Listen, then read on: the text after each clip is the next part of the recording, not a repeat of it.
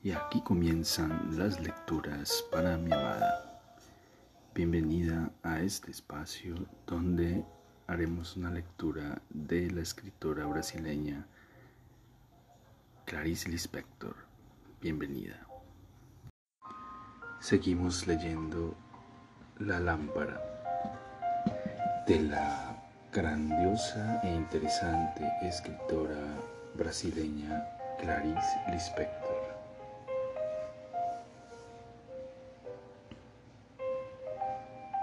Virginia. Después, cuando ella sintió que poco después tendría que irse, el fusible se quemó. El viento marino soplaba en las habitaciones oscuras. Él encendió velas y dijo, Sabes, necesito traducir esta última página ahora porque lo dejé antes de que llegaras. Estaba muy cansado y mañana tengo que salir muy pronto. Ella se quedó desocupada, vagando por la sala que parecía volar con el viento. Miraba las cosas de cerca, frunciendo las cejas falsas, las tocaba con manos delicadas, vivía íntimamente. Acarició con los dedos la cortina, su cuerpo se entregaba a un vago movimiento acompañado del suspiro del mar. Fue levantando el brazo y de repente sintió su propia forma recortada en el aire. Sabía que si Vicente la miraba sentiría el mismo estremecimiento. Lo miró, pero él estaba distraído. Un minuto más en la misma postura y tal vez él se daría cuenta.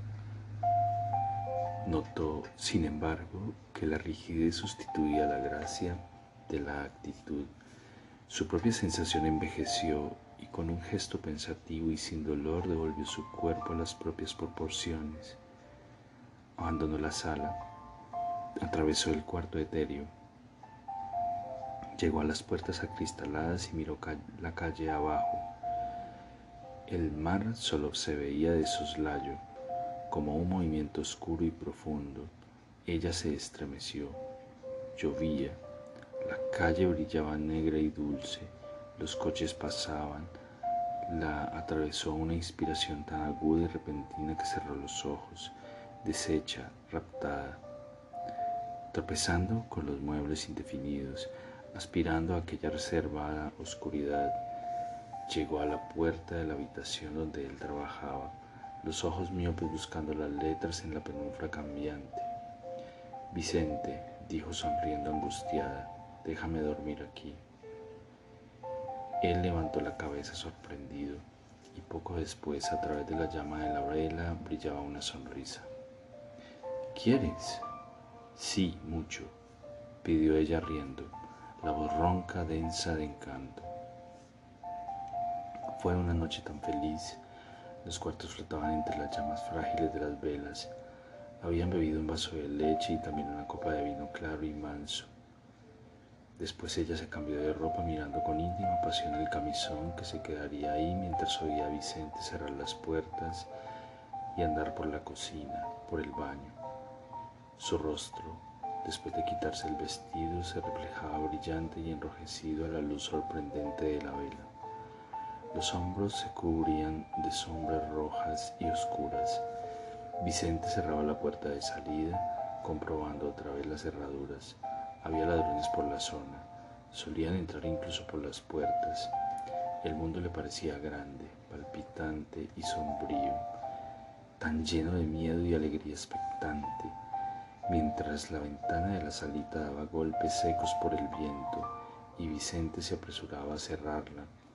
Después se acostaron juntos, serenos. Vicente apretaba con los dedos el pabilo encendido de la vela la lluvia arreciaba y los tranvías lejanos cantaban sobre los rieles, perdiéndose en la distancia. Y el silencio. La acarició un poco con delicadeza. Dijo con voz quieta, casi severa, que encajaba con el cuarto oscuro. Duerme, vida mía. Comprendió instantes después que él se había dormido, un silencio de fuego extinguiéndose en cenizas ella tenía los ojos abiertos, Por un momento echó de menos al grillo. Tener un grillo alojado en la habitación no era tener un animal doméstico. No daba la noción especial de algo, pero uno lo recordaba siempre. Era un recuerdo indisoluble, duro y brillante, como el propio grillo cantando. Sentiría añoranza cuando volviese a la granja, porque había pensado en el viaje tendido la mano en la oscuridad para una caricia y con un sobresalto. Los ojos lanzados de repente al aire, encontró su vientre frío, blando y palpitante como el de, el de un sapo. Vicente esperó un poco, tensa, aguda. Después se abandonó a una resignación casi alegre. Él respiraba tranquilo. A veces roncaba. Ella sonrió hundiendo la cabeza en la almohada con secreta malicia y nuevo ánimo para los días siguientes. Un día pensaba apretando los labios en una incomprensible amenaza dirigida a Vicente. Un día, él seguía resoplando, casi roncando inconsciente, y ella en un movimiento de retroceso y de censura hacia sí misma terminó por evitar el propio futuro con un suspiro. No conseguía disimular ahora el amplio bienestar que la hundía en su propio cuerpo. Pensativa, todo su ser inclinado hacia sí misma. Difícil y delicada sensación parpadeaba en la oscuridad con placer y con una nueva esperanza, pero no en el futuro, como una esperanza de estar viviendo aquel mismo instante. Entonces, en medio del vasto espacio del mundo en el que su cuerpo vacilaba contento, se acordó de su padre, de quien se avergonzó una vez y no quiso ser vista en su compañía entre sus compañeras. Se acordó de su madre, muchas veces, a veces dulce como un rumiante, y de quien se había separado para siempre al nacer a través de la mirada, de la censura y de una atención imperdonable. Se acordó del centro de su propio corazón, que parecía hecho de temor, vanidad, ambición y cobardía. Esa había sido su vida pasada. Se sintió aislada en medio de su pecado y desde su extrema humildad, con los ojos húmedos repentinamente con ardor, ella sería mejor solo para agradar a Dios. Pero de la misma conciencia de su mal brotaba también un placer oscuro y animado, una sorda e inocente sensación de haber vencido, de haber vivido heroicamente, con fatalidad y depravación. Vigilaba, perdida en un duermela donde la realidad surgía como una visión, deformada y suave, sin pensamientos. A veces se hundía más en una sensación y eso era dormir. Entonces se sobresaltaba, volvía un instante a la superficie de la habitación y oía a Vicente respirar en un sueño tibio y enmarañado. Se acercaba a él Arrimaba su cuerpo a aquella fuente cálida y serena de donde venía un olor de piel cansada muy agradable. De nuevo se perdía en brumas dulces y extraordinarias, persiguiendo un placer íntimo que no se definía. Se paró bruscamente y lo oyó hablar. Porque yo no he apagado la luz, pero yo, que mi dolor, mi dolor, su voz era ronca y lenta. ¿Qué cariño? Preguntó Virginia con el corazón palpitante de miedo.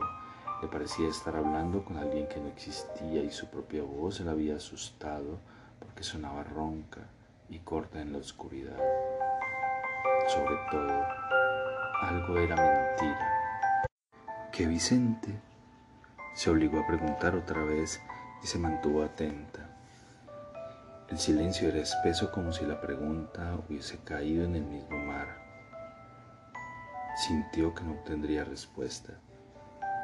A pesar de no esperarla, El aire entre los dos fue solo una pausa y lentamente se fundió en silencio y desapareció con esfuerzo en la noche. Él se había apretado el costado derecho y había dicho, mi dolor, estaría enfermo. Se estremeció con cierta repugnancia y orgullo. Incluso con Daniel sentía asco por la enfermedad. Se sentía sola y fría junto a quien sufría. La lluvia caía blandamente, estaba tranquilo y susurraba. Ella se abandonó por fin a las almohadas con un suspiro. Le parecía horrible hacer una pregunta y no obtener respuesta. Uno se ataba a algo invisible que retenía la voz. Suspiró otra vez.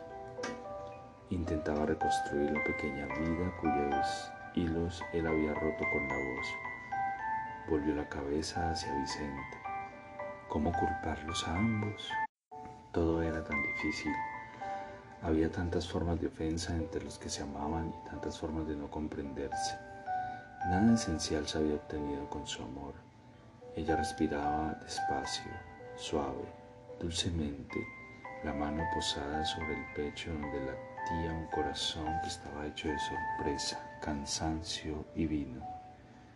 Poco después se fue sintiendo más despierta, como si hubiese bebido agua fresca. Le pareció extraño estar mirando fijamente en la oscuridad. Se acordó con un cierto miedo de su propio apartamento.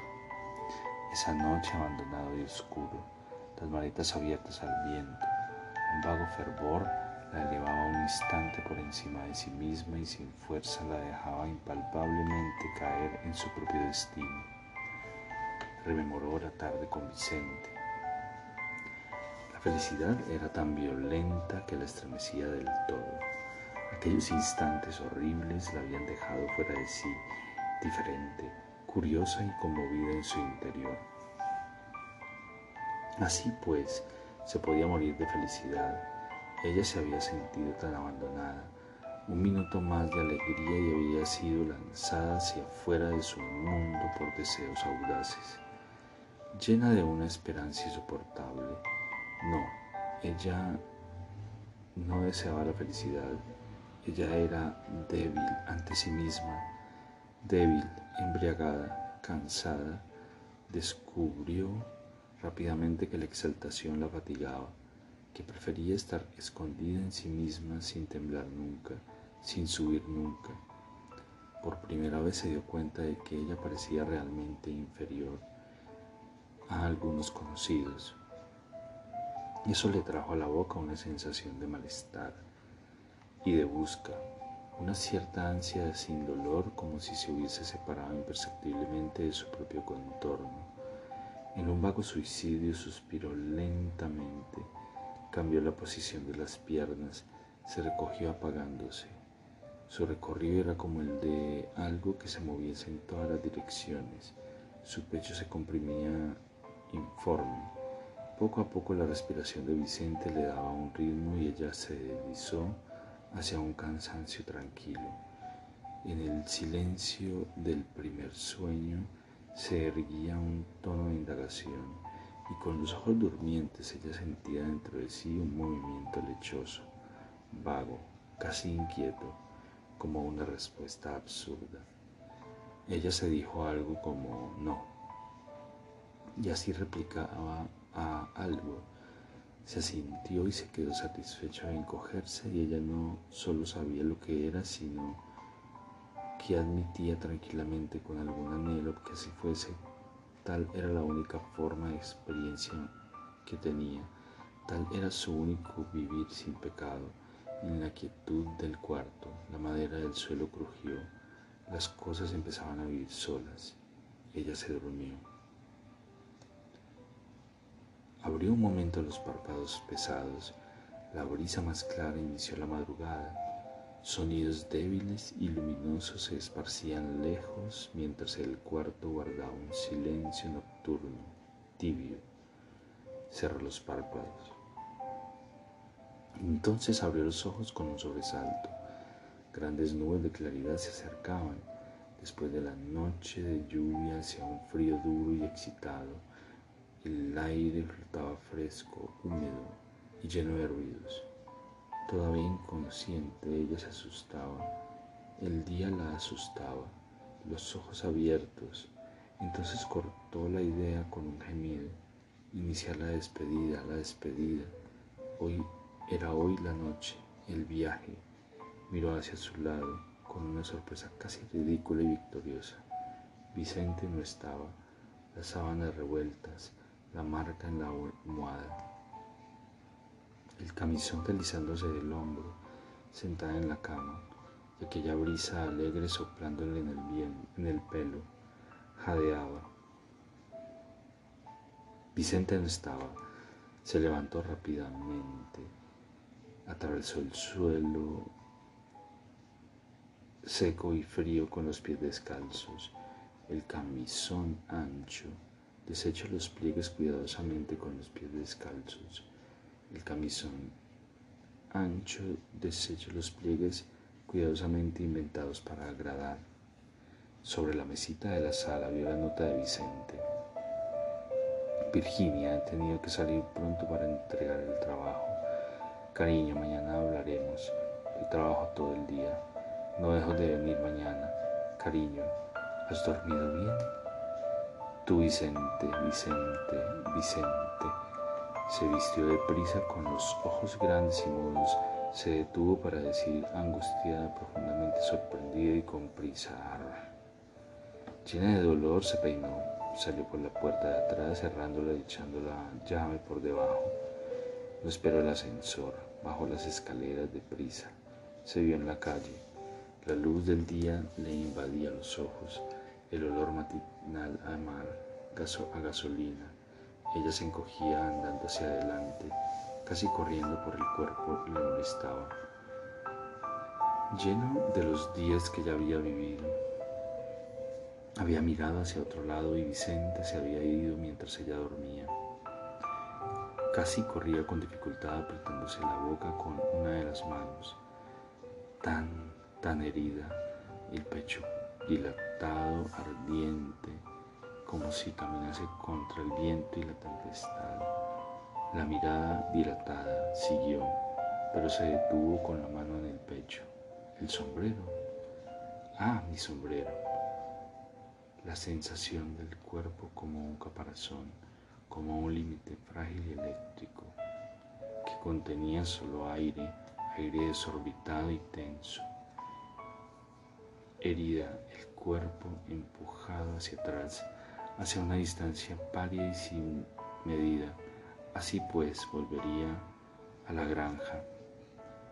De repente, aquella era la verdad, la única después de despertar y no encontrar a Vicente, engañada. No encontrar a Vicente, haber dormido demasiado y mi sombrero lo había perdido para siempre con el cuerpo otra vez pesado, casi corriendo, casi llorando, tomó un taxi preguntándose si gastando así tendría suficiente dinero para el viaje. Viéndose en la blancura del coche, hablando jadeante y oscura al taxista, que sonreía amable con un rostro fino, recién afeitado, la piel lisa y feliz, listo para empezar el día. Pisó el acelerador. Un ruido cálido llenó el vehículo. Él apretó los labios con firmeza pensando que bien se podía ganar la vida haciendo relinchar su coche en los preparativos de una carrera. Que salga el pasajero levantando otra vez la placa comprada en el ayuntamiento. Libre, sí, libre, libre, libre.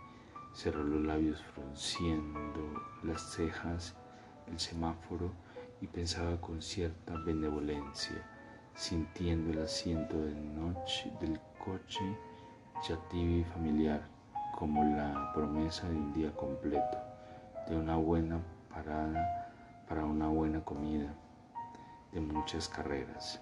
¿Por dónde? Simpática, esta primera pasajera.